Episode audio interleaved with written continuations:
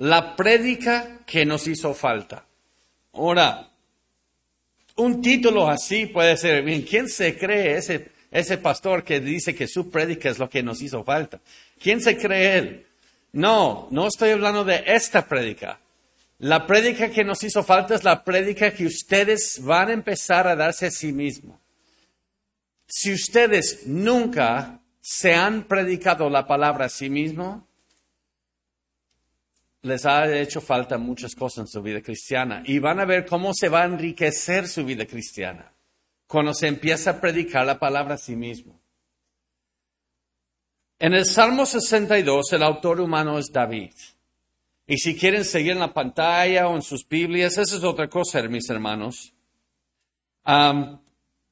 quiero que sepan que lo que tienen en la mano no es palabra de Dios, es un libro. La palabra lo que, es, lo que contiene. ¿Ok?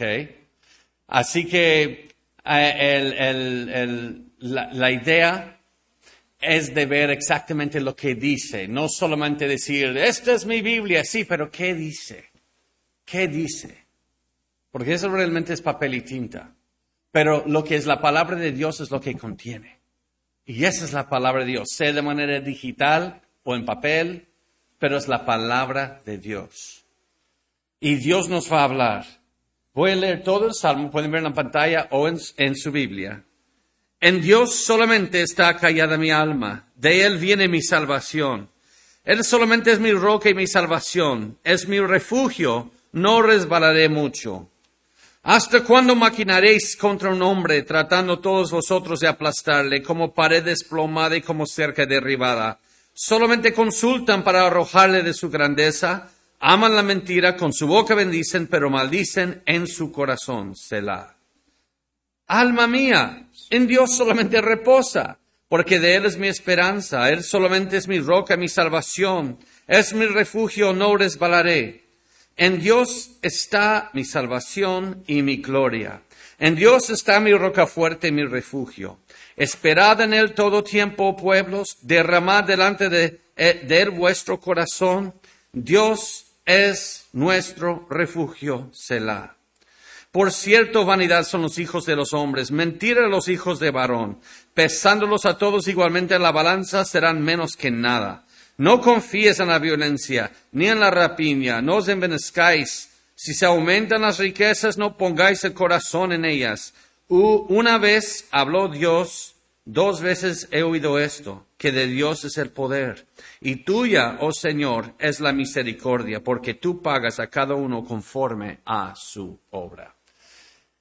Este salmo, llevo años meditando sobre este salmo. Empezó cuando un joven en Kentucky estaba pasando por una situación muy difícil y un amigo mío, mi jefe, uh, Steve Ham, me dijo, háblele del Salmo 62. Y luego yo, este joven, empezamos a, a, estudiar el Salmo 62 juntos y se me empezaron a salir como tres dimensiones, ¿no? 3D, 3D. Muchas cosas de ese Salmo y me despertó Dios a unas verdades que nunca había visto. Y este Salmo nos enseña cómo predicarnos a nosotros mismos. Pues el Salmo usa mucho uh, imaginería. Eso quiere decir, usa muchas palabras que te quieren ah, pintar algo en tu imaginación para que estés allá con David. Entonces yo voy a tratar de, pintar lo que yo veo en el principio del Salmo. Me imagino en un, eh, eh, huracán. Estamos en un huracán, todo se está moviendo en un huracán, no hay nada de seguridad. Y empieza diciendo, en Dios solamente está callada mi alma. En Dios solamente, porque hay muchas cosas pasando aquí. Y antes que digamos amén, tenemos que entender algo, que este primer versículo es más, es más una exhortación a nosotros. ¿Cuántos aquí pueden realmente decir esta mañana que solamente en Dios está callada tu alma? Realmente yo no puedo decir eso. Nunca lo he podido decir. porque yo no sé cuáles preocupaciones tienes, en cuál, en cuál tempestad estás en esta mañana o últimamente. Usualmente un problema, una ansiedad, una preocupación es lo que tiene eh, la atención de mi alma. Me pongo callada como congelado ante un problema, pero debe estar ante Dios, venga lo que venga. Y eso es una lucha constante que problemas, preocupaciones, lo bueno y lo malo de este mundo llama la atención de nuestra alma. Y el texto dice, solamente ante Dios está callada mi alma. Así que el primer punto de cómo predicarte a ti mismo es arrepentirnos por la manera en que hemos manejado sin fe en Dios hasta este momento y poner nuestros ojos en Cristo. Lo primerito que podemos ver en el primer versículo es que yo no creo que haya aquí alguien, hasta los más pequeños, que no tenga una preocupación en este momento, que no tenga un desafío, que no tenga algo que está exigiendo la, atención de tu alma en este momento. Y el primer punto es quebrar con eso por un momento. ¿Pueden en este momento quebrar con eso? Quítalo de tu mente y tu corazón por un momento y solamente ante Dios está callada mi alma. Solo a Él. Y luego dice en la segunda parte del primer versículo, de Él viene mi salvación. Piénsalo por un momento. ¿El, cáncer te trae la solución? ¿La, la solución está en el cáncer? ¿La, solución está en el hambre? ¿Problemas con tus papás? ¿Problemas con tus hijos? ¿De ahí viene la solución de tu problema? No. ¿De, de dónde viene tu salvación? De Dios. Entonces, ¿por qué estás mirando al problema? Porque de ahí no viene tu salvación. Alzaré mis ojos al monte, no, no bajaré mis ojos a la serpiente. No sé cómo ustedes, yo soy así. Viene un problema y me empiezo a aferrarme a esto, a pensar en un problema en la iglesia, un problema de salud, un problema en la familia. Y eso es lo que me tiene este, bajo mucho estrés. Y, luego, no me doy cuenta, pero un momento, este problema, de, de este problema no viene mi salvación. Entonces, ¿por qué me estoy fijando como si vendría mi salvación de este problema? Es más momento de quebrar con eso y poner mis ojos otra vez en Cristo. Notemos la ternura de Dios con nosotros aquí al final del versículo, porque en verdad solo tiene eh, que decirlo para que estemos responsables para hacerlo. Sin embargo, nos va a decir por qué la, Dios solo tiene que decir, solamente en Dios está callada mi alma para que nosotros obedezcamos. No nos tiene que dar por qué. Pero Dios en su ternura nos va a decir por qué. Porque de Él viene mi salvación. Ustedes saben que obedecer a Dios solo es obedecer lo que Él dice y punto. Pero Dios es paciente, muestra ternura y nos, da las razones por obedecerlo. ¿Dios tiene que darte razones para obedecerlo para que obedezcas? No, solo lo, lo dice, lo tenemos que obedecer. Pero Dios en su ternura nos va, nos va a decir por qué debemos solamente estar ante Él acallada nuestra alma. Entonces, eh, estamos en esta tormenta, estamos en medio de, de donde todo se nos está moviendo, peligro inminente, y dice, pero de Él viene mi salvación. Nos da una razón por qué debemos confiar en Él. Y luego, Él solamente es mi roca y mi salvación. Y es lo único en un huracán que no se mueve. Yo no sé si vienen huracanes por acá, me habían dicho que no tantos, ¿verdad? Pero yo recuerdo mi juventud, cuando estuve en la Marina, llegó un huracán Ah, estuve eh, en Goose Creek por Charleston, Carolina del Sur, en, el entrenamiento de, de, propulsión nuclear para el submarino, para ya entrar en el submarino. Y que venía un huracán y el gobernador de su Carolina cerró todo el estado, abrió los dos, lados de la carretera principal para que todos fueran al norte, ya nadie puede al sur. Y evacuó todo el estado, excepto por los marineros. Nosotros tenemos que quedar y toda la población tuvo que salir del estado. Y recuerdo estar ahí, pues bien joven y no muy inteligente, ¿verdad? Yo y mis amigos, todos se fueron, todo el estado está solo y nosotros viendo el huracán pasar y nosotros afuera mirando. Y yo vi árboles como palillos de diente siendo aventados como así por todos lados. Y lo único que es inmovible es una enorme roca en ese momento. Entonces dice, Dios es nuestra roca. Él es la roca por debajo de nuestros pies que es inmovible en la tormenta. Él solamente es mi roca y mi salvación. No es plan A o plan B o opción C. Él solamente es mi roca y mi salvación. Y luego dice, es mi refugio. No resbalaré mucho es mi refugio. Entonces, piénsalo. ¿En un huracán es suficiente tener una roca por debajo de tus pies? No, porque vienen los escombros volando. Aunque tengas una roca, algo te va a pegar en la cabeza. Y entonces el salmista dice, también es el refugio que te cubre. Tú estás sobre la roca, dentro de Dios, escondido en medio de esto. No resbalaré mucho. Hay dos razones. Es el cimiento inmovible en el mundo caótico y es el refugio que nos envuelve para absorber lo que el mundo nos avienta. Y noten esto aquí. En Dios, de Él, Él solamente es. Así que, ¿saben qué? Esto me dice a mí. Tengo que estudiar la teología. ¿Cómo supo el salmista esto? ¿Por sus antojitos, sus sentimientos, ¿O es porque Él ha estado estudiando quién es Dios? Mis hermanos, cuando viene una tormenta en tu vida, tus instintos no te van a decir Dios es grande y Dios es bueno. Van a decir, sálvate a ti mismo. La culpa la tiene el pastor, la culpa lo tiene el gobernador, la culpa lo tiene mis hijos, la culpa la tiene mi mamá. Y si no te has empapado de buena teología, no vas a tener una respuesta.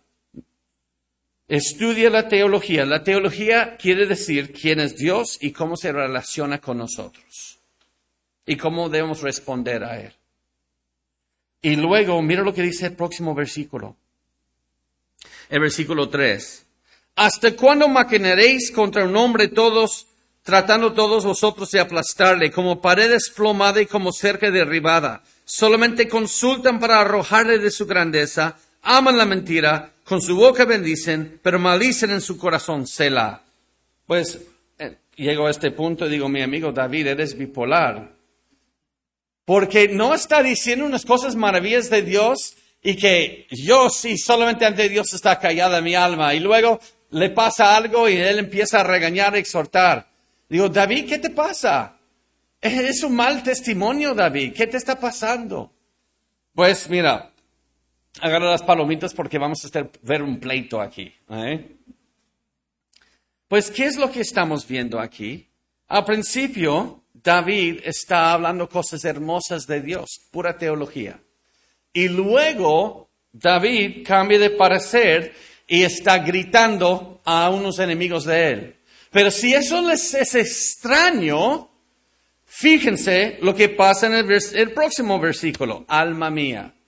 Oye, ¿necesitamos llevar a nuestro amigo David a un psicólogo? Esto es lo que a mí me fascina de la palabra de Dios. Mis hermanos, por favor, les quiero, si les puedo dejar algo en esta mañana, enséñate a escudriñar la palabra de Dios te va a dar maravillas, te va a enseñar maravillas. Noten lo que pasó. ¿Quién es la audiencia del Salmo 62? ¿Quién es? Pues en el versículo 1 dice, en Dios solamente está callada mi alma. ¿A quién está hablando Dios? A David.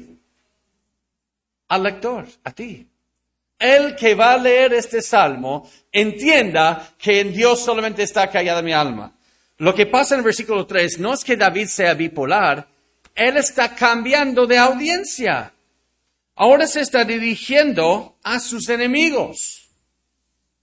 Y luego, en el versículo 5, cuando dice, alma mía, ¿quién es la audiencia? Él. He aquí la autopredicación. Primero es tener teología aquí y luego tomar lo que está aquí en medio de un problema y predicártelo a ti mismo. ¿No están viendo el patrón? Y David va a repetir lo que acaba de decir en los primeros dos versículos. Pero ahora no te lo está diciendo a ti, se lo está diciendo a sí mismo. ¿No ven? Esa es, la autopredicación, cómo predicarte a ti mismo. Así que el, tercer punto es predícate a ti, mismo. Él dice, alma mía, alma mía, en Dios solamente reposa. Pues, ¿qué es lo que dijo en, el primer versículo, una afirmación. Noten, en Dios solamente está callada mi alma. Él te dice a ti, el lector, en Dios está callada mi alma. Y luego él está en problema y se da cuenta que en Dios no solamente está callada su alma. Él sabe que debe, pero ve que no. Entonces, Debemos decir, David eres un terrible persona. No, él solamente sabe, ok, tengo que saber esta verdad, tomar esa verdad y predicármela a mí mismo. Mira, en Dios solamente está callada mi alma. Ahora mira el versículo 5, cuando David se encuentra en un problema. Alma mía, en Dios solamente reposa. Una cosa es que tú sepas Dios es mi consuelo. Pero eso no quiere decir, mi amigo súper, súper cristiano espiritual, no quiere decir que cuando te enfrentes con un problema tú vas a vivir de acuerdo con el hecho de que Dios es tu consuelo. Mis hermanos, lo que tú escuches aquí el domingo no es suficiente. Te lo tienes que predicar mañana. Alma mía, tú sabes que Dios es mi única esperanza y consuelo. Hay el reposo y consuelo en Él. Esa es la vida cristiana. De lo que te arrepientes hoy, mañana vas a tener que tener la lucha otra vez. El arrepentimiento en la vida cristiana es algo diario. Por eso, no esté la gente buscando los líderes, los pastores, a ver, a ver, solo con el ojo de criticar, a ver, ellos también están en la misma lucha que nosotros. Lo que predica el pastor hoy, mañana se lo va a tener que predicar a sí mismo.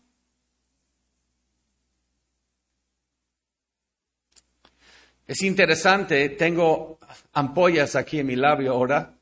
No voy a dar detalles, es porque esta semana pasada pasé por situaciones de mucho estrés. Y cuando paso por mucho estrés, se me salen estos. Y ahora lo estoy predicando en contra de mí mismo, porque mi alma no estaba callada solamente en Dios. Pero así es la vida cristiana. No es elitista. Los, eh, el clero, el, el que predica, él sí la tiene bien hecho. Y ustedes ustedes laicos, aprende de mí. No es así. Somos una familia, estamos en esto juntos. Alma mía, en Dios solamente reposa. David se da cuenta. En otras palabras, esto no es autoayuda o autoayuda supuestamente cristiana. Eso es predicarse la palabra de Dios a sí mismo. Así que, ¿cómo me predico a mí mismo? Toma las afirmaciones que has aprendido de Dios y ordénate, eso es un imperativo, a creerlas. Solo busca un texto de la Biblia que te guste estudiar. Toma un texto de la Biblia, créelo y luego ordénate a ti mismo a creerlo. Y luego dice, ¿qué dice David después? Porque de Él es mi esperanza, Él solamente es mi roca y mi salvación es mi refugio.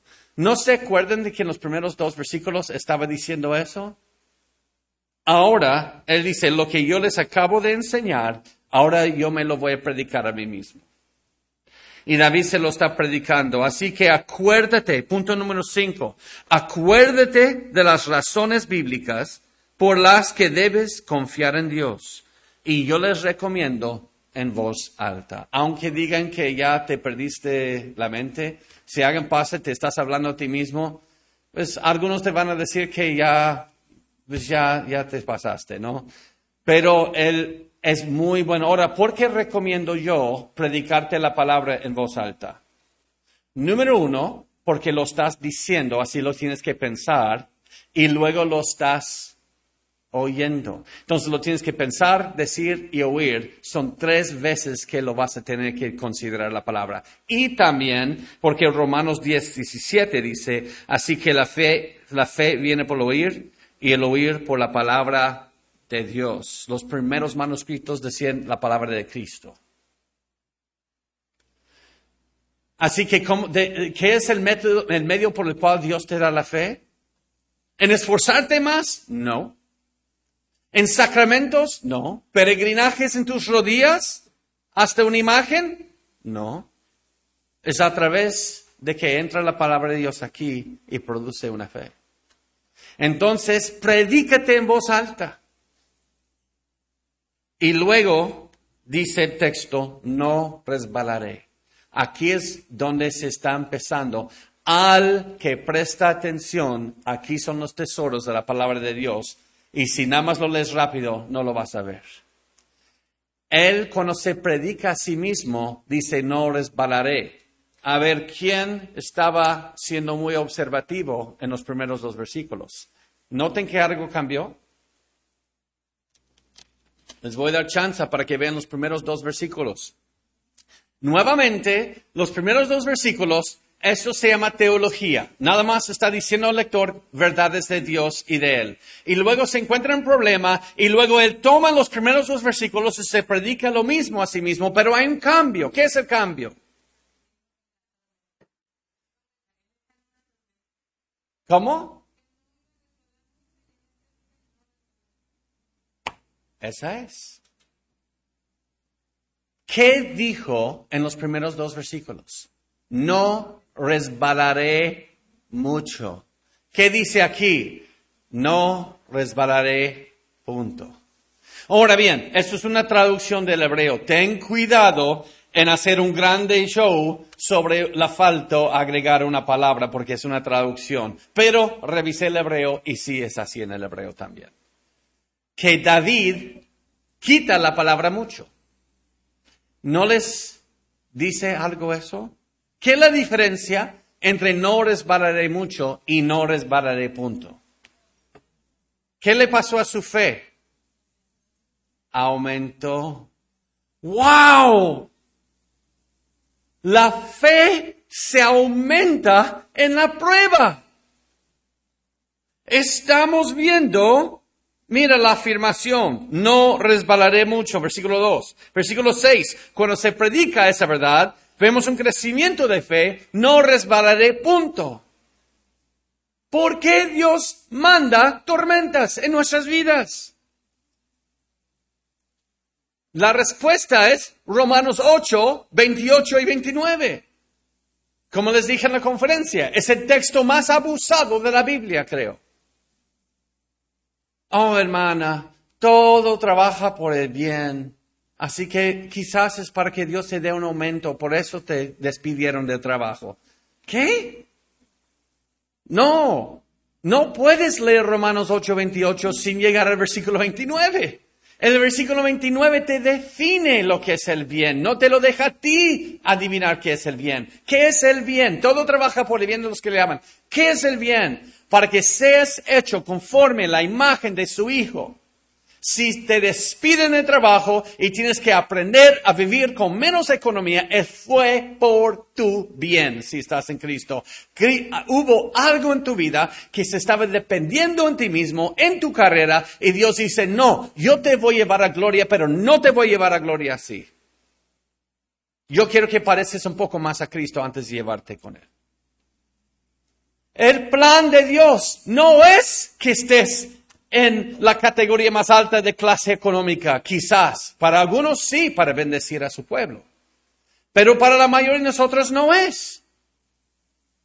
Es que seas hecho conforme la imagen de Cristo.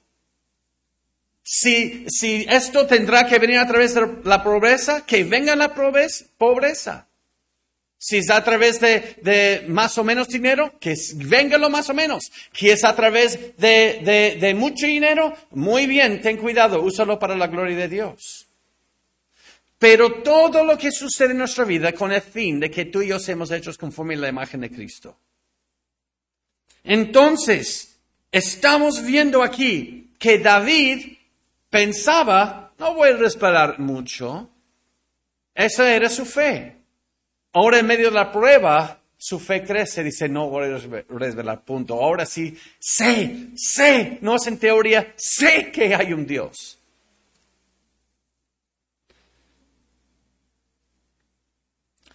Número seis. La autopredicación se requiere autoexaminación para ver la mano de Dios en tu vida. Tienes que ver la mano de Dios en tu vida.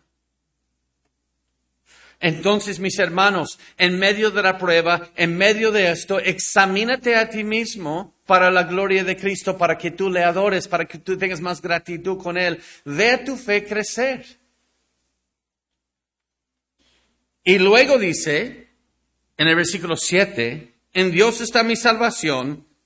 Ahora no voy a hablar de mi gloria todavía. En Dios está mi salvación, en Dios está mi roca fuerte y mi refugio.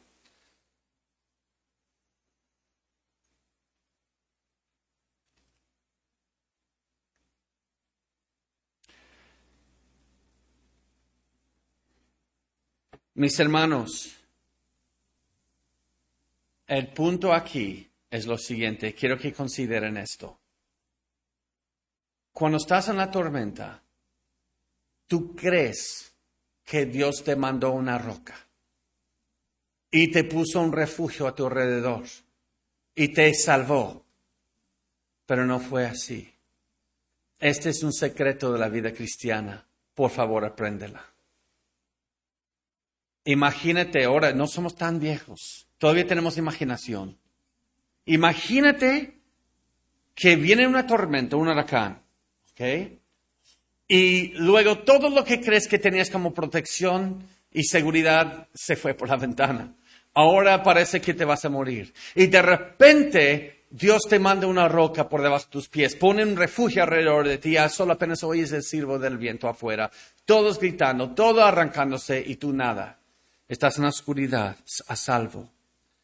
Y luego al final abre tus ojos y te das cuenta que no es una roca de por por debajo de tus pies. Dios no envió un refugio. Es Dios mismo.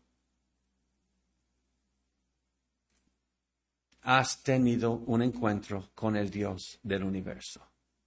Dios no envía una roca para ayudarte. No envía un refugio. Dios es el refugio. Él es la roca abres tus ojos y te darás cuenta que estás en un encuentro con el Dios del universo. ¿Cuántas veces mejor es que Dios mismo se convierte en la roca y el refugio? Es lo que está viendo David. En Él no está solamente mi salvación, Él es mi salvación. En Él no está mi roca, Él es mi roca. En Él no está mi refugio, Él es mi refugio. Tú ahora empezaste en el problema más grande de tu vida y ahora te encuentras con, en audiencia con Dios mismo. Tienes a su atención, tienes a su afecto, afecto, tienes a su consuelo, tienes su oído. Te va a escuchar. El problema te lleva a lo más íntimo en tu relación con Dios. Aprovecha de las tormentas. Oh, cuando todo te está yendo mal, no como pensabas, sientes vergüenza, cómo te estás quedando y luego van a decir tú que tanto creíste en tu Dios y ahora míralo cómo te va. Y tú tienes a Dios enfrente de ti con el oído para escucharte. Solo allí te das cuenta que Dios está allí. Cuando todo nos va bien, ¿cómo somos? no le prestamos mucha atención. Estamos adorando aquí en la iglesia. Aleluya. Ah, mira cómo se atreve a vestirse así. Aleluya. Ay, ¿qué vamos a comer después? Ay, no pueden haber prendido el aire más temprano aquí, todavía nos como, ay, mira, ella no tiene su cubreboca puesta. Pero cuando vienes aquí desesperado, porque se te fue el suelo por debajo de tus pies, es difícil contener las lágrimas cuando cantas a Dios. Es por la gracia de Dios que pasamos esto. John Piper dice, estoy argumentando que nuestro objetivo final al leer la Biblia es que el infinito valor y la belleza de Dios serán exaltados en una adoración eterna y candente. Cuando uso la frase adoración candente, pretendo destacar las implicaciones viscerales de las palabras supremamente auténtico e intenso.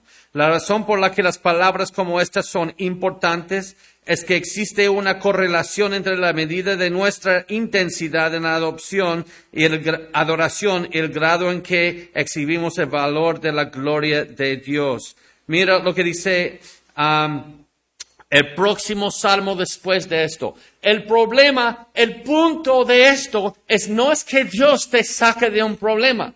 Dios puede mandar un ángel a hacer eso, si quisiera, y ni tener nada que ver contigo directamente es para que salgamos de nuestra situación conchudo, de estar conchudos y cómodos y caprichosos, y lleguemos a nuestras rodillas y reconocemos que sin Él somos nada.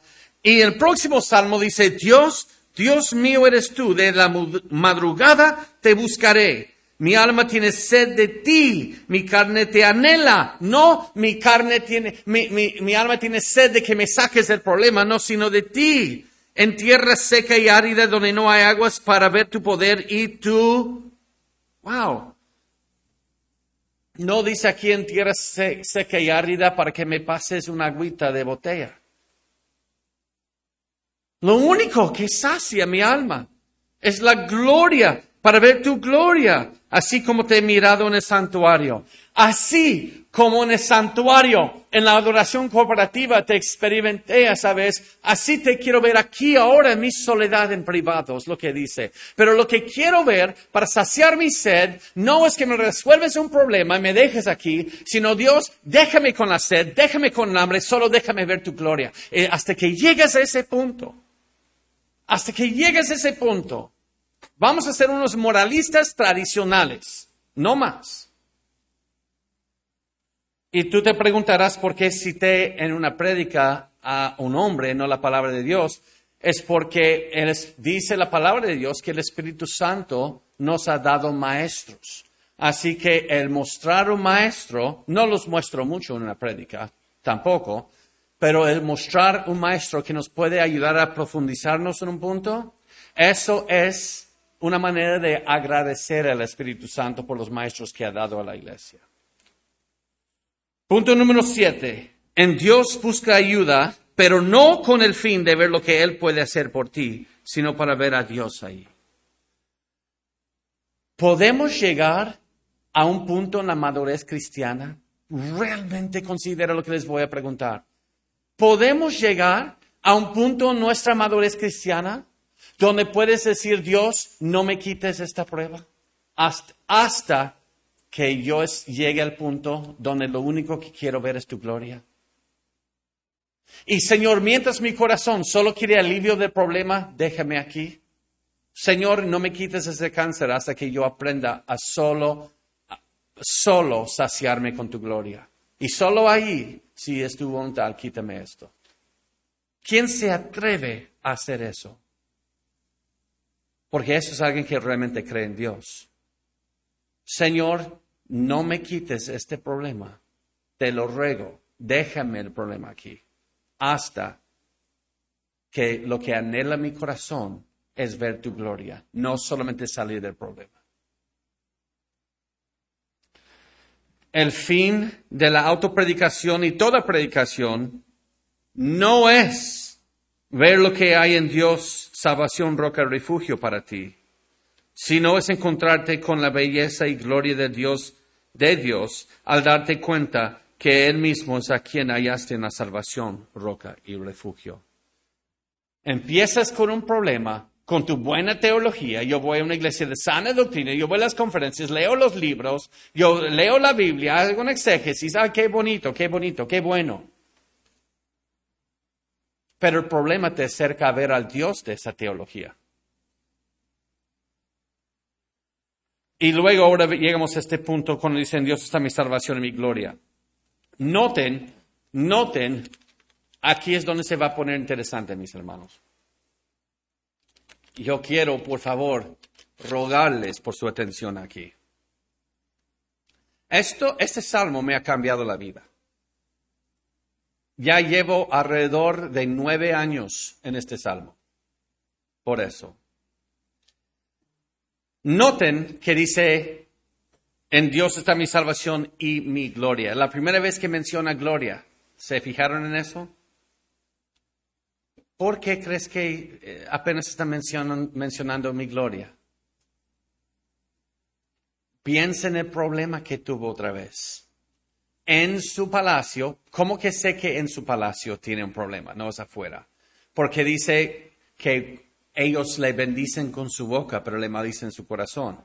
Entonces me imagino que es alguien cercano a él que tiene acceso a él para bendecirlo con su boca. Y muchos creen que se trata de Absalom, su hijo, porque esto es muy parecido, este salmo, a otro salmo cuando habla de Absalom, su hijo, cuando está en contra de él. Pero, ¿por qué?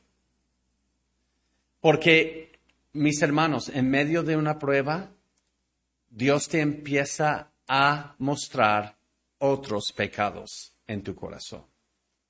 Y David se está dando cuenta que su gloria como rey la estaba empezando a basar en la aprobación de su gente. David, tú sabes, cualquier persona aquí que tiene liderazgo en tu trabajo, tu comunidad, tu iglesia, es de mucho apoyo tener la aprobación del pueblo, ¿no? O de la iglesia. El, pastor le anima mucho seguir adelante si tiene el apoyo moral de ustedes. Pero si esta congregación se le va en contra, que Dios no quiera, él va a tener que darse cuenta de que solamente en Dios está su gloria, no la aprobación de ustedes. Y uno se da cuenta cuando hay una traición de alguien que tú, con quien tú confiabas. Te das cuenta que tú estabas basando tu identidad en la aprobación de esa persona. Y David se da cuenta, mi gloria como rey de Israel solamente está en Dios, no en que toda la gente me da aplausos. Ah, David, David. Porque se da cuenta que le están dando la doble cara en su palacio. No sé qué para ti es tu gloria. Quizás es acumular riquezas, que todos te estiman, que te aplaudan. Y acuérdense que David había dicho con su boca bendicen, pero maldicen en su corazón. Quizás está hablando de Absalón. Jóvenes, especialmente jóvenes, les tengo unas noticias. ¿Me escuchan jóvenes? En tu juventud se despreciaron. Quizás en el colegio no llevabas los zapatos de marca. Quizás se burlaron de ti por pobreza, o por grupo étnico, no sé lo que sea. Todos sabemos que existe el clasismo aquí. Entonces, no sé, pero si tú crees que te vas a deshacer del desprecio que te dieron, sabes que un día si tengas más, no te van a aplaudir, te van a envidiar. Ahora, mira, él se cree mucho. Así que si este pueblo no te desprecia, te tienen envidia y dicen que te crees mucho. O sea, no puedes ganar. O te desprecian como un humilde pobre, o te dicen, te tienen envidia. Mira, él, ¿quién se cree que ahora es? Ahora es fresa. No vas a ganar con esta gente. Nunca van a llegar los aplausos. Tu gloria está en Dios solamente. Aprende eso. Acuérdense la canción Mi vida es Cristo. No sé si la han cantado aquí. Hay una estrofa en esa canción. Ahora, Señor, tuyo seré y viviré por ti. Tus mandamientos seguiré por tu poder en mí. Usa mi vida, oh Señor, como lo quieras tú, y que sea siempre mi canción, mi gloria eres tú. En un problema te vas a dar cuenta que te estabas apoyando en cisternas rotas, en la aprobación de gente, y tu gloria solamente es Dios. Líderes aquí, tú estás aquí para la gloria de Dios, en Él está tu gloria. No es un show de popularidad. Líderes en el trabajo aquí, que tienen, son líderes en el trabajo. Tu gloria es Dios, no es en que te respete. Así en la comunidad, donde sea. No sé en qué está tu gloria ni te das cuenta hasta que estás en un problema, ¿no? Pero mi gloria es Dios, en Él está mi gloria. Mira, solo estando en Dios y contemplando su gloria en la faz de Cristo hallarás tu identidad. ¿Y qué pasa en un problema? ¿Qué es lo primero cuando viene un problema a tu vida, a tu familia? ¿Qué es lo primero que está en juego? Todo lo que tenías seguridad. Sientes que se te fue el piso por debajo, ¿no? Es que Dios te está mostrando. Yo soy la única roca debajo de tus pies. Si tú empiezas a poner un piso de, de arena por debajo de tus pies, te voy a moverlo un poquito de vez en cuando para que te des cuenta que yo soy la roca. Yo soy tu gloria. Y luego David dice, esperad en él todo tiempo, pueblos, derramad delante de vuestro corazón, vuestro corazón, Dios es nuestro refugio, Selah. Pues, ¿qué pasó? Está cambiando de audiencia otra vez. Primero, el audiencia es lector. Luego, la audiencia son sus enemigos. Y luego, en el versículo 5, cambia la audiencia del salmo a sí mismo y ahora vuelve al lector. Ustedes pueden ver cómo está configurado este salmo. Esto fue a propósito. Termina como empieza, con la misma audiencia y Dios te está mostrando algo adentro. Dios nos está enseñando cómo predicarnos a nosotros mismos y a estar sensibles a otros pecados ocultos que van a salir en medio de la prueba y tratar con esos pecados allí. Punto número nueve, enseña a otros las maravillas del Señor. Ok, te predicaste a ti mismo, aprendiste algo, ahora lleva eso y enséñalo a otros. No te lo quedes. David ahora aprendió esta lección y dice a los pueblos, derramad delante de su corazón, Él solamente es nuestro refugio. Él está enseñando a otros lo que Él acaba de aprender en la prueba. Enseña a otros. Y Él se da cuenta de algo. ¿Por qué yo necesitaba del apoyo de la gente en mi palacio? ¿Quién me puso de rey? ¿Ellos o Dios? Dios. Acuérdense que Dios ungió a David rey. Acuérdense, se, acuerdan con Samuel? Pensó que él, y no, no son ninguno de ellos, no hay otro hijo. Dios es quien eligió a David como rey. Y si Dios te eligió a ti, ¿por qué necesitas la aprobación y el cariño y que todos te piensen que tú eres el número uno, wow, wow, para que tú sigas en los caminos del Señor? Porque mira ahora lo que dice David de estas gentes, que él se basaba en su apoyo antes. Ahora dice, por cierto, vanidad son los hijos de los hombres, mentira los hijos de varón, pesándolos a todos igualmente en la balanza, serán menos que nada. Entonces, si todos los seres humanos en el mundo, su opinión de mí en una balanza queda como nada, ¿por qué yo necesito de su aprobación para llevar a cabo la obra que Dios me ha dado a mí? En eso se dio cuenta en esta, en esta prueba. W. S. Plumer dice acerca de este versículo, un hebreo no podría haber usado un lenguaje más fuerte para expresar su concepto respecto a la absoluta nada que es nuestra miserable raza. El propósito de este versículo es establecer las grandes verdades, que solamente Dios es digno de nuestra dependencia, que solamente Él solamente es nuestro refugio. No buscas refugio en un ser humano. Porque cuando te quede mal, se te va a acabar tu mundo. Como le a David. Ya estoy en el palacio, todos me aman, estamos en prosperidad, soy el rey y se lo olvidó. Dios me puso aquí.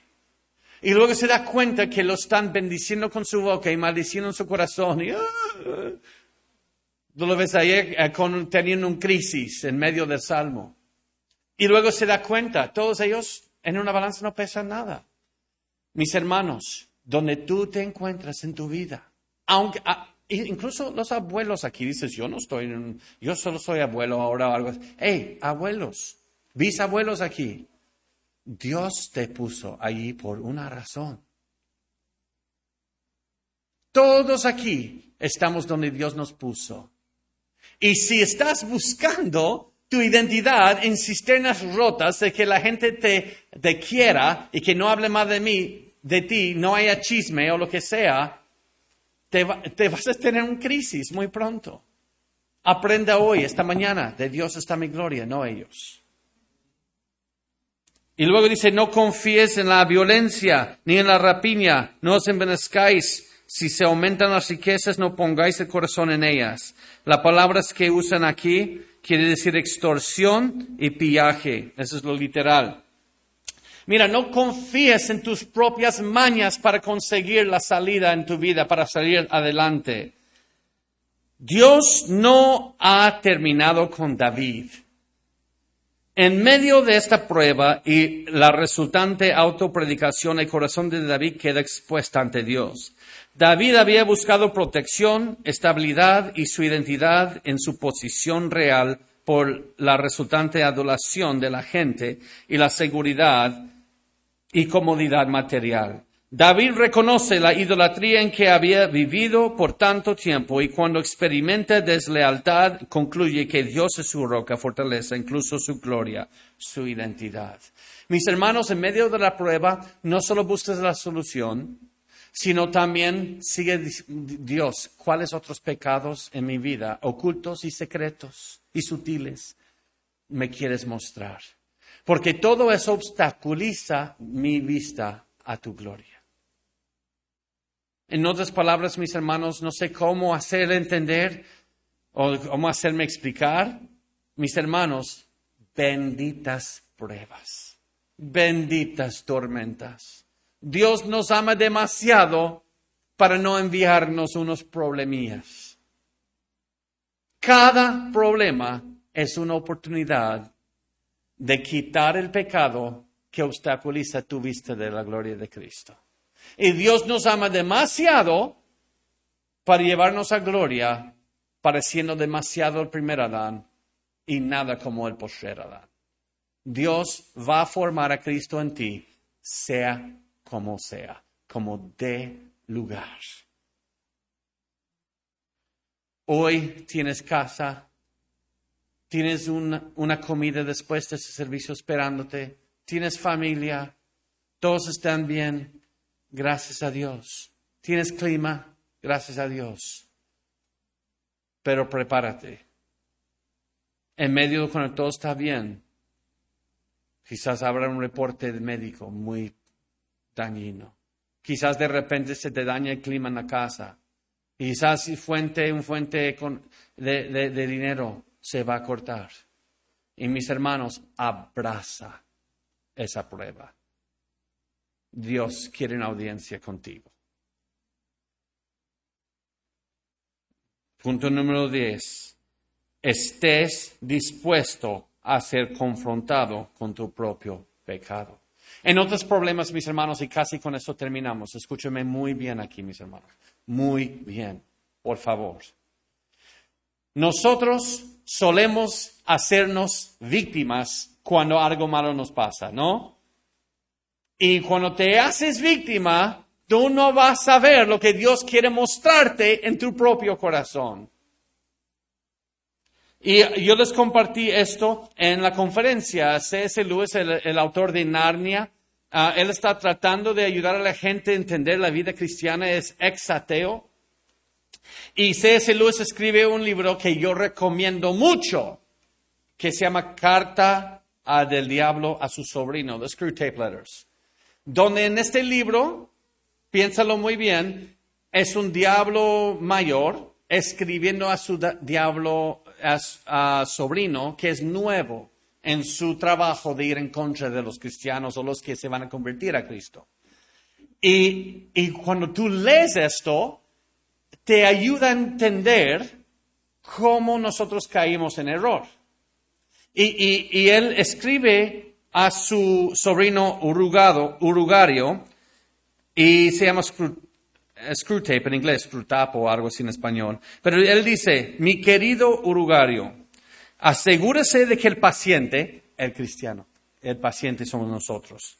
Y el enemigo aquí es Dios para ellos, ¿verdad?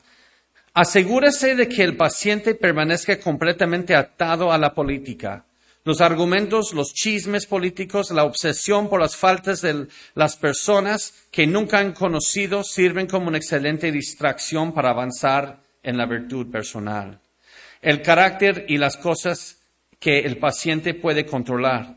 Asegúrese de mantener al paciente en un estado constante de angustia, frustración y desdén general hacia el resto de la raza humana. Eso es ser víctima. Asegúrate de que le convences que es víctima de la política, de la corrupción de México, que a mí me hicieron eso, que mi patrón, él dio lugar a su pariente en vez de a mí, pero yo lo merezco. Asegúrese de que se quede como víctima.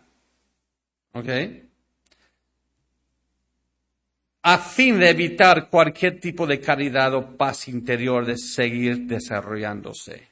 Asegúrese de que el paciente siga creyendo que el problema está por allí, en el sistema roto, en lugar de reconocer que hay un problema consigo mismo. Tu cariñoso tío Escrutopo, asegúrate de demonio asegúrate de que él siempre se sienta víctima del sistema, para que no se dé cuenta que el problema está en él. Entonces, ¿qué es lo opuesto de eso, mis hermanos? Deja de sentirte víctima. Si en tu trabajo dieron la promoción a alguien porque es su pariente, su amigo, cuando tú lo mereciste, les aseguro algo, se los aseguro, Dios lo permitió, así lo quiso Dios. Dios es soberano. Porque a Dios lo que más le importa para ti es que, te des cuenta de tu propio pecado, que destorba que veas su gloria y que seas hecho conforme a la imagen de Cristo. Número once, reconocer que solo Dios tiene el poder y la misericordia. Porque, perdón, el texto dice eso, lo acabo de brincar. Ahí está. Una vez habló Dios, dos veces he oído eso, que de Dios es el poder y tuyo, Señor, es la misericordia. Muchos no saben lo que quiere decir con una vez habló Dios, dos veces he oído, pero yo he visto que dicen todos los comentaristas y yo llegué a que creo que está diciendo, Dios no solamente dijo esto, sino se ve real en la vida. En la vida. Porque una vez Dios dijo esto, pero dos veces he oído decir, no palabras, Dios dijo esto y he escuchado varios testimonios que es cierto. Que de Dios es el poder y la misericordia. Reconocer que solo Dios tiene poder y la misericordia. ¿Ok? Solamente en Él, solamente en Él. Y luego termina el salmo aventando todo el salmo en su cabeza. Les prometo, les confieso, les voy a ser transparente. La primera vez que pasé con alguien este salmo, no mencioné la última parte, no supe qué hacer con él. Y dije, voy a tener que investigar eso después, porque echa todo en cabeza. Porque tú pagas a cada uno conforme a su obra. Ya me echo agua fría todo esto. Porque yo ya estoy consolado. Y luego dice, tú pagas a cada uno conforme a su obra. ¿Y sabes en qué me quedé? Yo soy un miserable pecador. Este salmo no es para mí. Y es por eso que hay que reconocer de Dios es el juicio. Mis hermanos, el Salmo 62, y eso es el final, pero presten mucha atención a esto, es lo que me encanta del Antiguo Testamento, siempre deja las cosas desatadas para que se aten en Cristo. ¿Ok? El Salmo 62 asume dos personajes, el perseguido y el adversario. ¿No están viendo eso por todo el Salmo? Para el perseguido, para el perseguido, mira esto, para el perseguido Dios es su roca, refugio, salvación y gloria. Para el adversario Dios es su juez. Y tú asumiste que eres el perseguido en ese salmo encontrando consuelo. ¿Quién te dijo que en este escenario tú eres el protagonista y no el antagonista? ¿Quién te dijo que no eres el antagonista de este escenario? ¿Por qué asumiste en este salmo que estaba hablando de ti? ¿Por qué en el salmo no soy yo y no eres tú el enemigo que bendice con su boca y maldice en su corazón? Porque siempre asumimos que estamos al lado del protagonista. Dios paga a cada uno conforme a su obra. En otras palabras, de nosotros es el juicio de Dios. Somos el adversario. Por eso el Antiguo Testamento siempre queda incompleto. Porque luego vino Cristo y Él tomó el lugar del adversario en la cruz. Y Dios sí paga a cada uno conforme sus obras, pero Cristo vino y hizo la única obra que da salvación para que Dios nos pague según la obra de Cristo en la cruz. Y Cristo sufrió por las obras malas que yo hice en la cruz. Hizo un intercambio con nosotros. Entonces, ¿cómo se hizo? Cristo se convirtió en el perseguido y Dios se convirtió en su juez. Para que tú y yo, que somos los adversarios, Dios se convierta en nuestra roca, refugio, salvación y gloria. Sin Cristo no hay nada de consuelo para ti y para mí en la Biblia. Toda la Biblia es para condenarnos, al menos que Cristo esté ahí por mí. Por eso dijo Spurgeon, caballero, predica a Cristo y el crucificado. ¿No hay Cristo en tu sermón, caballero? Es como pan sin harina. Entonces mejor vete a tu casa y no prediques de nuevo hasta que tú tengas algo que valga la pena oír. Oh, tú vas a predicar moralismo, que por eso tú debes llegar a la, eh, iglesia vestido así, o sea, por eso tú debes hacer eso, no como el mundo de los pecadores, por eso tú no debes usar los aretes que ellos usan. ¿Sabes que Vete a tu casa, no tienes nada que decir. Predica a Cristo y el crucificado. Porque cualquier condenación que puedes aventar a ellos, esa condenación cae sobre nosotros también. Todos somos pecadores. Predica a Cristo. Es el único que se volvió, que, que Dios se convirtió en su juez en nuestro lugar.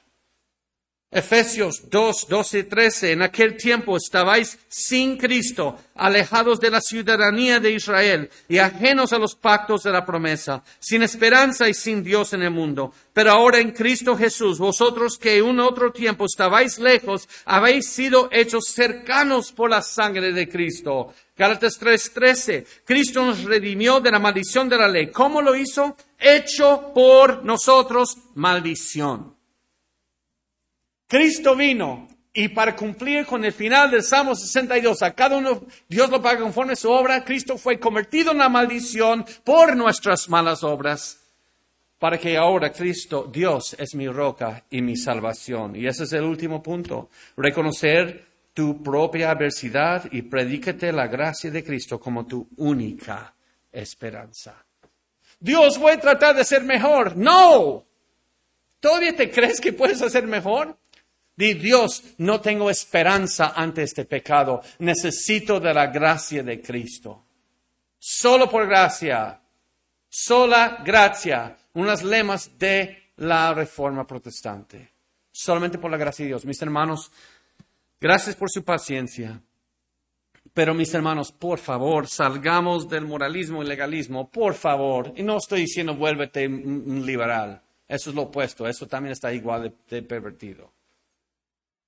Pero mis hermanos, en medio de la prueba, llega el momento donde puedes abrazar la prueba. Dios quiere audiencia conmigo. De repente llaman, mira, que se, descompuso todo el clima de tu casa, pasó un, fuerte electricidad, quemó todo tu clima, ¿cómo lo vas a hacer con el calor? Oh, wow, Dios, te querías una audiencia conmigo, perdón, no te estaba haciendo caso, pero así me vas a hacer que esté callado mi arma ante ti. Dios quiere audiencia conmigo. Por eso me llegó esa noticia. Perdón Dios, mi pecado me estorbaba de ver tu gloria. Ahora tú vas a quitar lo que me estaba estorbando de ti. A la fuerza. Y también mis hermanos, por favor, sea que tienes dos semanas viniendo a esta iglesia o veinte años viniendo a esta iglesia, en Dios solamente es tu gloria. Y lo único, la única justificación que tienes es la justicia de Cristo. No hay aquí, hermanos. No hay.